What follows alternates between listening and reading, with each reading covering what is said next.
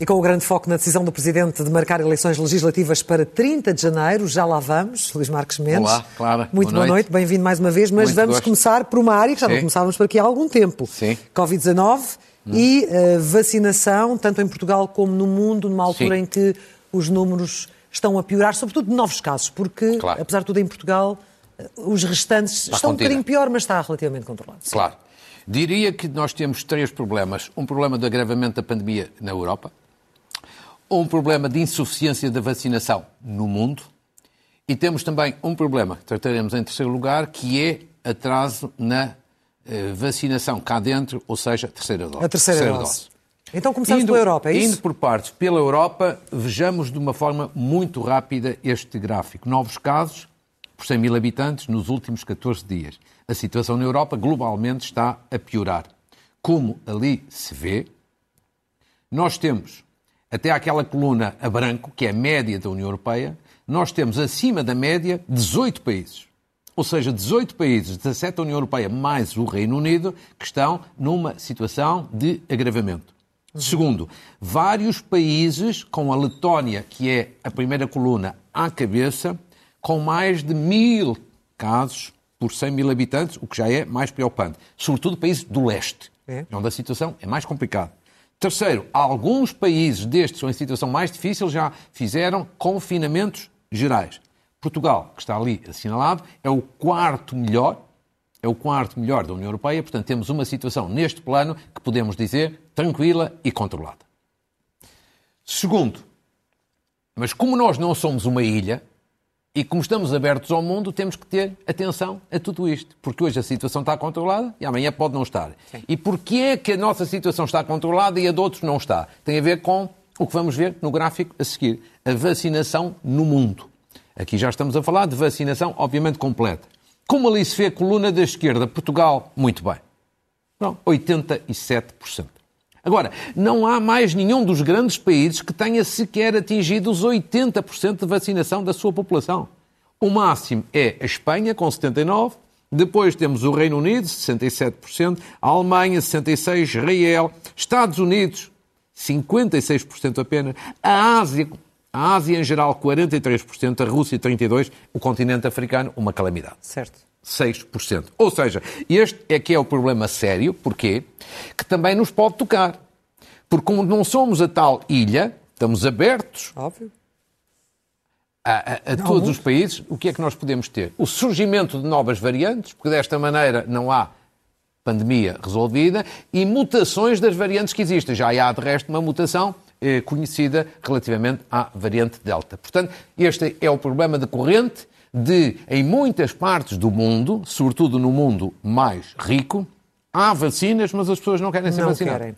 E depois eh, temos E agora eh, em temos Portugal em, em terceiro lugar, cá dentro. a questão da Qual- terceira dose. Questão da terceira dose. Como é que estamos em primeiro lugar e depois vamos fazer uma análise rápida.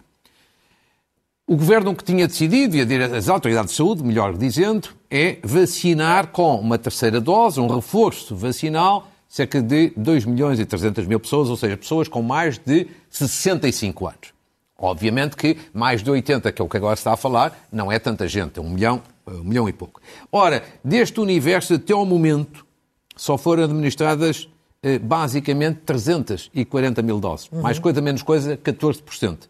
As autoridades querem agora acelerar e, designadamente, acima dos 80 anos, vacinar já nos próximos dias e semanas 300 mil pessoas. Portanto, há manifestamente, evidentemente, aqui um atraso. Há e a um. Diretora-Geral da Saúde disse que isto Ex- vai tudo acelerar a partir da manhã e com 350 Exatamente. mil pessoas agendadas para os próximos dias. E O nós- que, apesar de tudo, é uma boa notícia porque inicialmente estava-se aqui um bocadinho na dúvida Claro. em relação às doses que estariam disponíveis e de se as pessoas Claro. iriam estar ou não Muito bem, disponíveis para essa notícia da Direção-Geral de Saúde a confirmar-se é excelente, mas temos que ver se se confirma, oxalá se confirme. Agora, há que dizer... Mas tem dúvidas sobre isso? Quer dizer, eu, eu- eu- eu ter dúvidas tenho. Porquê? Agora, porque o estado da arte não é fantástico, evidentemente. E porquê que isto levanta aqui três problemas? Um primeiro problema é um problema de liderança e de comunicação. Quer dizer, com a saída do almirante Gouveia Melo, a liderança mudou. E a comunicação também deixou de ter a eficácia que tinha. E aqui chegados, eu, eu devo dizer que há duas ou três coisas que eu não entendo. A primeira coisa que eu não entendo é porque é que o almirante Gouveia Mel não ficou mais uns três meses para liderar o processo desta terceira dose a estes dois milhões de pessoas. Ele está a ser assim tão importante lá na Marinha, para onde regressou?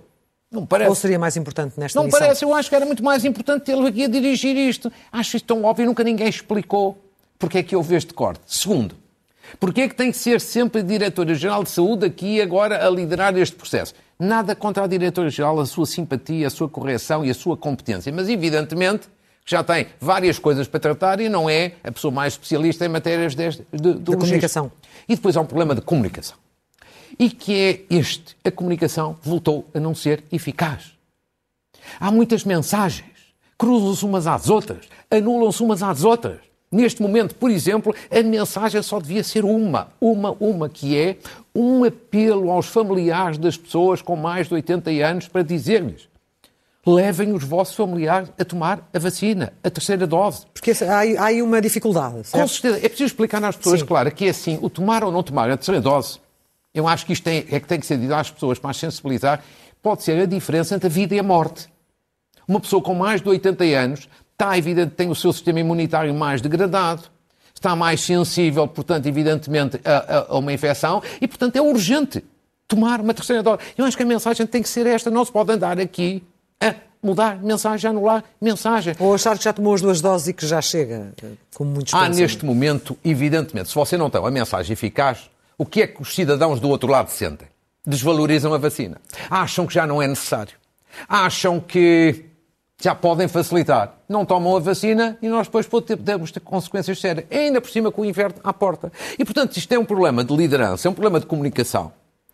A seguir vem um problema de saúde pública, porque, evidentemente, podemos ter casos sérios, sobretudo nas pessoas mais, mais idosas. E, no limite, pode ser também um problema político. De começarmos aqui com guerra política de um lado e do outro, porque ainda por cima estamos em vésperas de eleições, e e eu acho que é recomendável que haja combate político em tudo, menos numa matéria tão importante e tão sensível e tão delicada como esta da vacinação.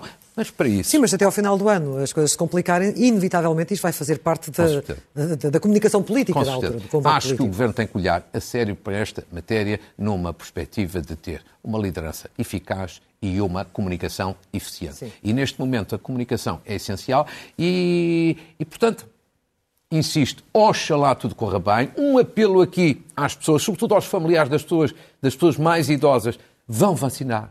Levem os seus familiares à vacina. Temos também ajudar com esta forma de sentido construtivo. Sim e esperando, evidentemente, que agora as promessas que isto vai acelerar, que este processo vai acelerar, sejam se cumpridas. Se cumpram. Falamos então do que era inevitável para todos, menos pelos vistos para o Bloco de Esquerda e para o PCP, que Sim. era a, enfim, a convocação de, de, de, eleições antecipadas. Neste caso, a Sim. 30 de janeiro, a decisão do Presidente da República foi Sim. uma data, no seu entender, certa, equilibrada, de acordo com as pressões, aliás, que ele vinha sentindo nos últimos tempos? Sim, como vocês sabem, eu tinha sugerido aqui exatamente esta data. É uma das duas datas que eu sugeri aqui há uma semana. E, portanto, eu acho que a decisão do Presidente foi muito equilibrada na escolha da data e depois fez um bom discurso a explicar a questão da dissolução. Primeiro, a data. Acho que a escolha de 30 de janeiro é uma escolha equilibrada, sensata, independente e imparcial. Não favorece ninguém, não desfavorece ninguém. Acho que é bom. Porquê é que é bom? Evita aquele problema que eu tinha aqui chamado a atenção há uma semana, que é, se, tivesse, em 16 de janeiro, tínhamos debates no período de Natal e de Ano Novo. Ora, isso está evitado. E bem, porque seria um absurdo, um disparate e um convite à abstenção. Segundo, também permitiu desta forma que o PSD pudesse realizar, mais ou menos tranquilamente, as suas eleições internas. Ou seja, seguindo o exemplo que Jorge Sampaio há 20 anos fez em relação ao Partido Socialista, não se trata de fazer nenhum favor, é apenas uma questão objetiva, porque os partidos fazem parte da democracia. Terceiro, acho que acabou por ser uma decisão consensual. Porque os partidos tinham quase todos perdido o dia 16 de janeiro, mas depois recuaram e acabaram por, digamos assim, mais ou, mais ou menos concordar com o Presidente da República. Portanto, de repente, tanta convicção com o dia 16 e ou afinal seja, está tudo bem no dia 30. Primeiro uma tempestade num copo d'água. Exato. Nunca se viu em Portugal uma tempestade por causa, por causa do data, dia das sim. eleições, a data das eleições, e agora veio a bonança. Pronto, ainda Também bem. não tinha uma grande alternativa, Portanto, é? o Presidente da República eh, eh, está de parabéns porque conseguiu fazer consenso. E o discurso? Quanto que é que ao discurso, eu acho que o Presidente da República esteve bem no discurso, foi claro e, e, foi convincente. E mais, eu acho que basicamente o Presidente com exceção de um, aqui de um pequeno episódio, acho que tem andado francamente bem neste processo, apesar de algumas críticas, o que também é normal e natural. Com exceção daquele episódio de ter recebido Paulo Rangel uhum. no dia e na semana em que recebeu, eu acho que teria sido melhor para evitar ruído que o tivesse recebido na semana anterior ou duas semanas mais tarde, mas tirando esse episódio, acho que o Presidente andou, andou bem. Porquê que andou bem? Em primeiro lugar, andou bem antes do chumbo do orçamento. E agora fica mais claro. Ao ter avisado o país e os partidos que, por causa do orçamento, mas sobretudo deste orçamento e das circunstâncias deste orçamento, é o orçamento mais importante porque é o primeiro orçamento, digamos assim, pós-pandemia, no início da recuperação. E ele falou muito de ser um momento decisivo e especialmente importante para Portanto, todos. Quando ele chamou a atenção, hum. se este orçamento chumbar, temos que ir para eleições. Imagine que o Presidente da República não tinha feito essa chamada atenção, esse aviso, antes do chumbo. O que é que se estaria neste momento a dizer?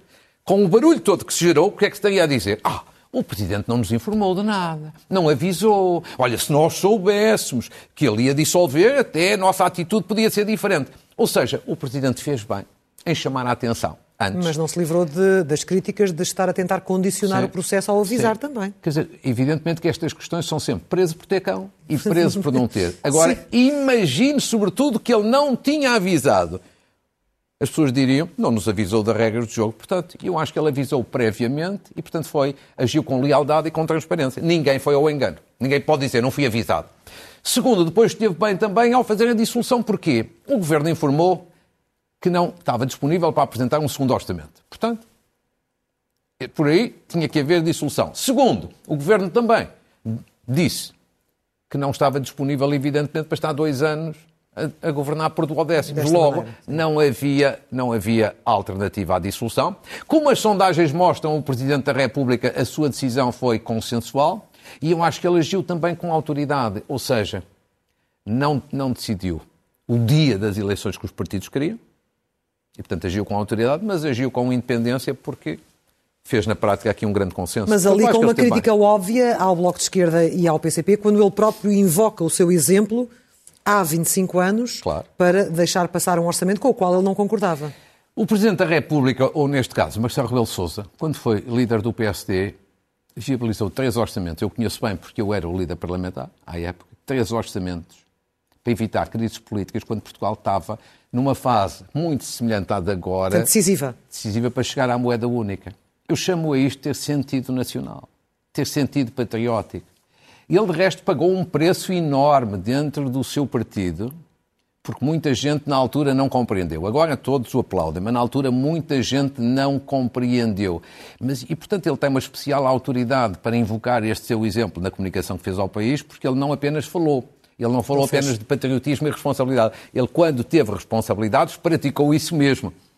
E, portanto, eu acho que este é daqueles momentos em que é assim. A mim, então, a do PCP faz-me enorme impressão ver o PCP dizer que a data das eleições devia ser mais cedo porque está preocupado com a crise. Se o PCP verdadeiramente não fosse hipócrita e estivesse mesmo preocupado com a crise, tinha viabilizado o orçamento. Tinha feito como Marcelo Rebelo Sousa fez há uns anos atrás. Olha, eu discordo, mas por razões de interesse nacional viabilizo. A isto chama-se seriedade política. Então falemos das sondagens, eh, que ainda estamos Sim. assim a uma distância do dia 30 de janeiro, ainda falta dissolver o Parlamento. E valem o que valem Sim. ou o que é que valem nesta fase, as sondagens? Ah, eu, eu, sondagens, neste momento, relativamente a intenções de voto, acho que valem zero. E valem zero por duas razões fáceis de compreender. Primeiro, há um partido fundamental nesta matéria que ainda não escolheu o seu líder, o PSD.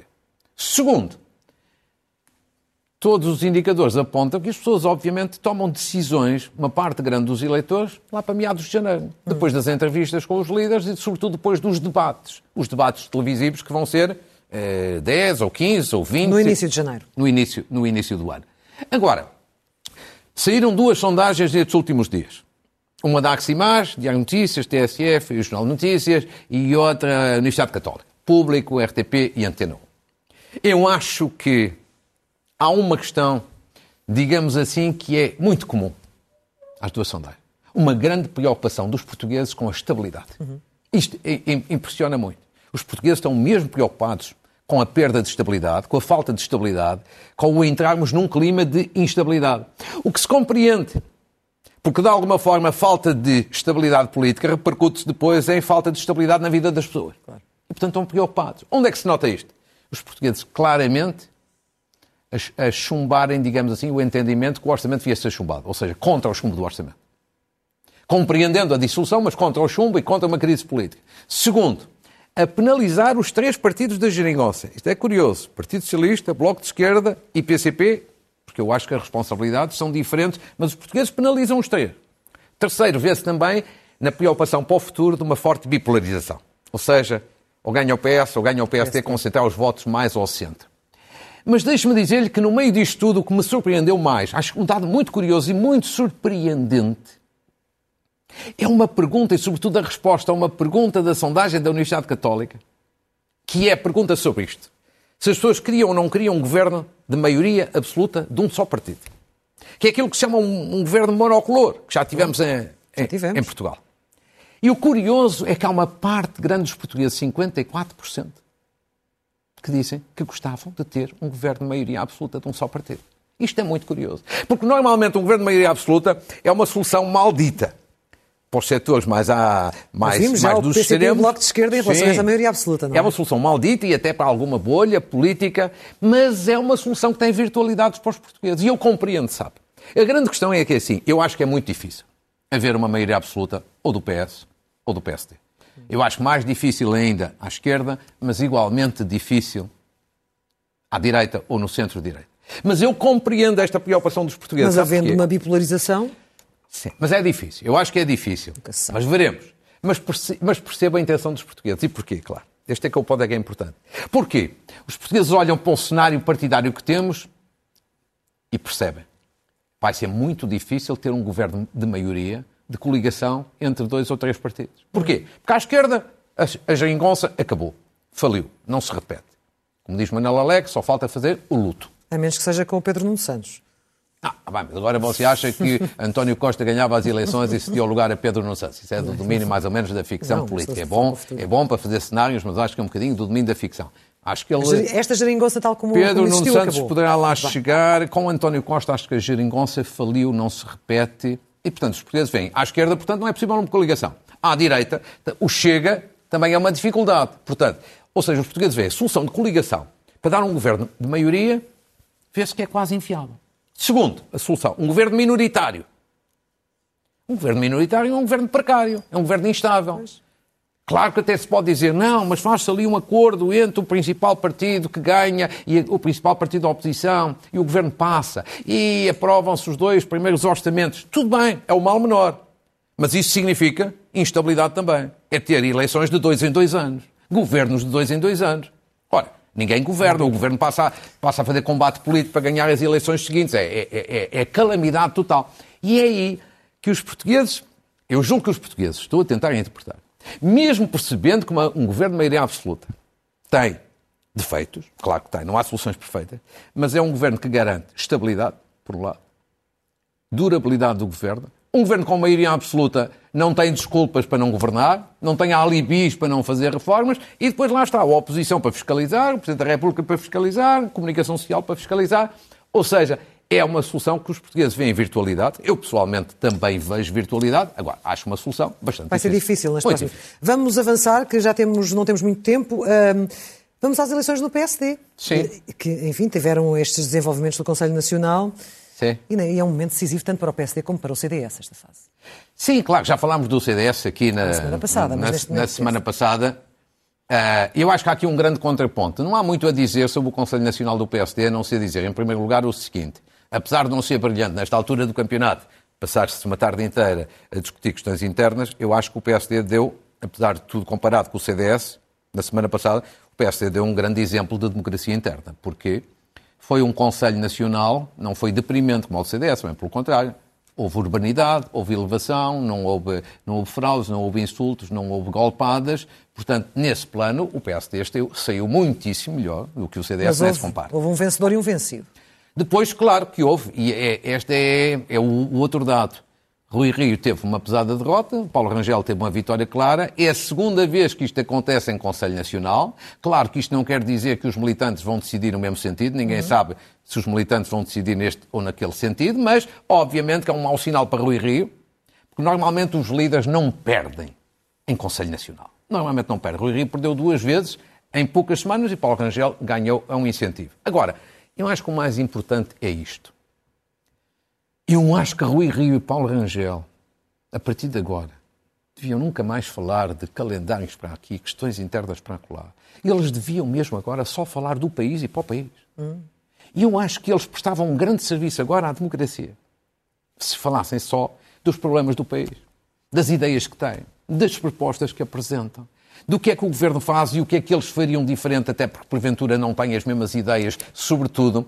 E tenho a certeza de uma coisa: se fizerem isso, eu acho que o país tem mais interesse em ouvi-los mais curiosidade em ouvi-los do que propriamente ouvir a, a, a pré-campanha do Partido Socialista, que nesta fase é um bocadinho mais do mesmo. E, portanto, acho que eles deviam pensar a partir da manhã só falar do país e só falar para o país. Já chega de calendários, de cotas, de, de datas e tu, tudo isso. As pessoas estão um bocadinho fartas disso. Deixar de falar país, para dentro país, e falar país. para fora, portanto. Porque o que está em causa no dia 30 de janeiro é mesmo uma questão capital. Portanto, não são umas eleições quaisquer, são umas eleições especiais, porque são umas eleições fora do prazo normal e pelas razões conhecidas. O caso de justiça mais mediático desta semana foi a detenção da mulher de João Rendeiro. Bom, eu devo dizer sobre a questão do caso de João Rendeiro que acho. Eh, agora a justiça, felizmente, o caso de João Rendeiro, eu critiquei muito a justiça quando, digamos assim, deixou, entre aspas, evidentemente, fugir João Rendeiro, não é? Foi praticamente pô-lo no, no, avião para ele, para ele sair. Uh, entre aspas, claro. Eu acho que a justiça agora anda rapidamente em cima do assunto, o que dá, o que dá, o que dá, o, o que dá, o que dá no fundo, razão àquele ditado popular. Casa roubada, trancas. Trancas à porta, não é? Agora, posto isto, é assim. Eu acho que nesta matéria sai mal a mulher de João Rendeiro e também sai mal a justiça e a sua, e a sua imagem. Sai mal ambos. Porquê? A mulher de João Rendeiro tinha à sua guarda uma série de obras de arte. A Justiça tinha decretado um arresto, ela ficou fiel depositária, no fundo, a responsável por guardar aquelas obras, portanto não podia vendê-las, nem autorizar que fossem vendidas. Mas as pessoas perguntam-se, mas isso faz algum sentido? Bom, em primeiro lugar... Quem a mulher ser Sim. a principal eh, já lá responsável? Vamos. Já lá vamos, porque eu acho que não, mas já lá vamos. Em primeiro lugar, há que dizer que a senhora se portou mal. Em primeiro lugar, quem se portou mal foi ela porque sabe a sua responsabilidade e comete um crime ao permitir isto. Agora, eu acho que a justiça também, porque assim, há coisas difíceis de compreender.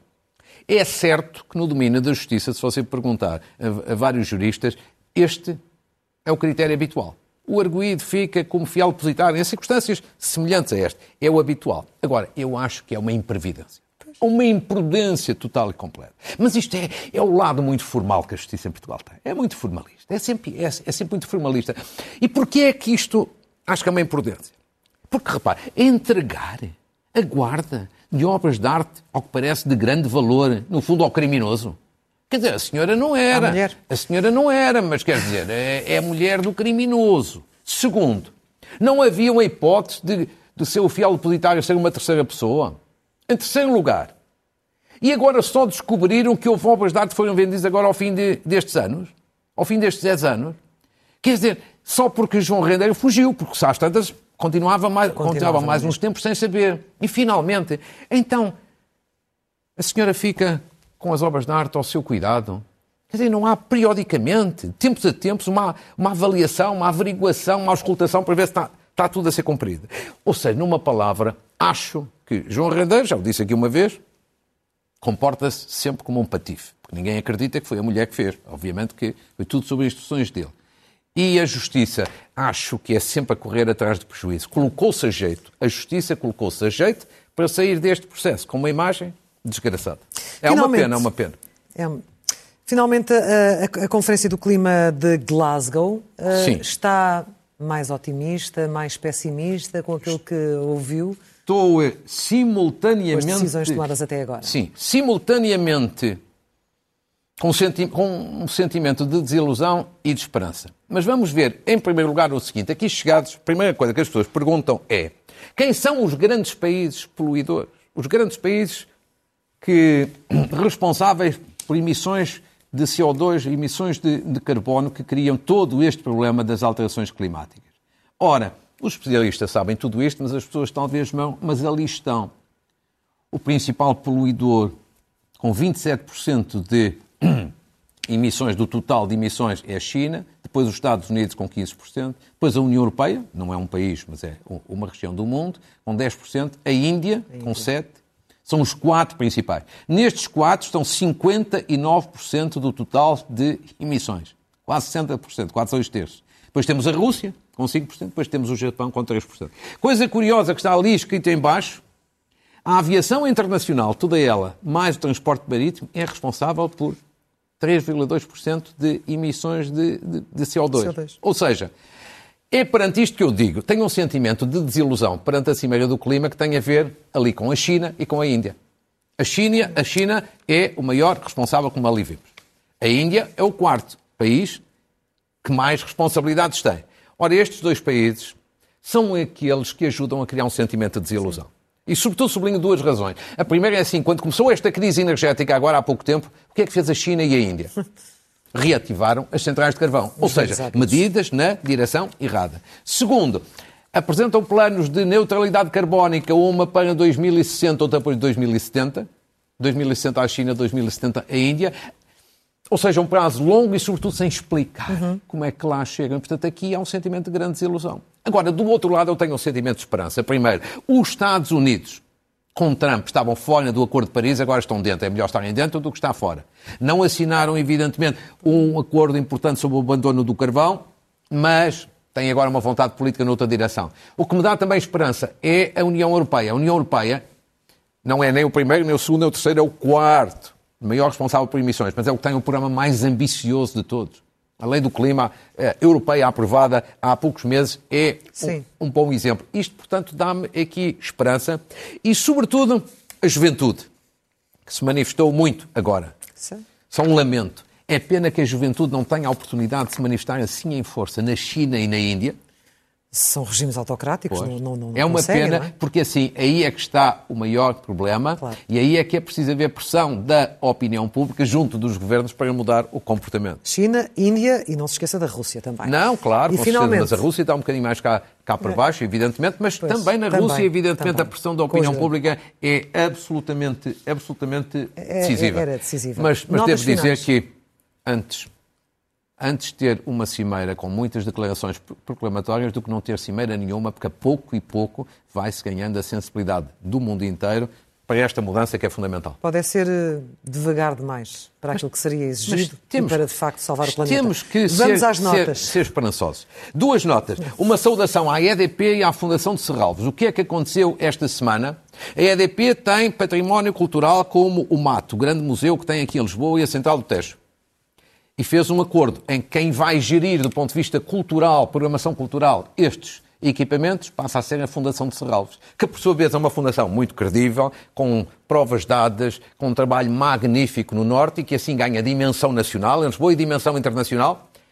E, portanto, acho que é um excelente negócio para a EDP, porque não é o seu core, evidentemente, tratar de programação cultural. Uhum. A Fundação de Serralves é um grande exemplo. Acho que temos aqui uma oportunidade para valorizar ainda mais estes equipamentos. E agora uma nota curiosa. Para Saudação ao Papa. O Papa nomeou uma, uma mulher como número 2 da governação do Vaticano. Uhum. É uma senhora que se chama Rafaela Petrini, cientista política, uhum. e foi nomeada secretária-geral do Estado do Vaticano. E, isto segue-se a várias nomeações de outras mulheres que o Papa tem feito para outros cargos importantes no Vaticano. Acho que foi pouco falado, mas é uma, um, bom indicador, é um bom indicador e acho que é uma boa decisão do Papa. Ah, Mais uma. Mais uma. Mais uma. A abrir caminhos. Muito obrigada, Luís Marcos Mendes. Voltamos um a encontrar-nos aqui no próximo domingo. Sim, Até lá. Até lá. Obrigada. Obrigado.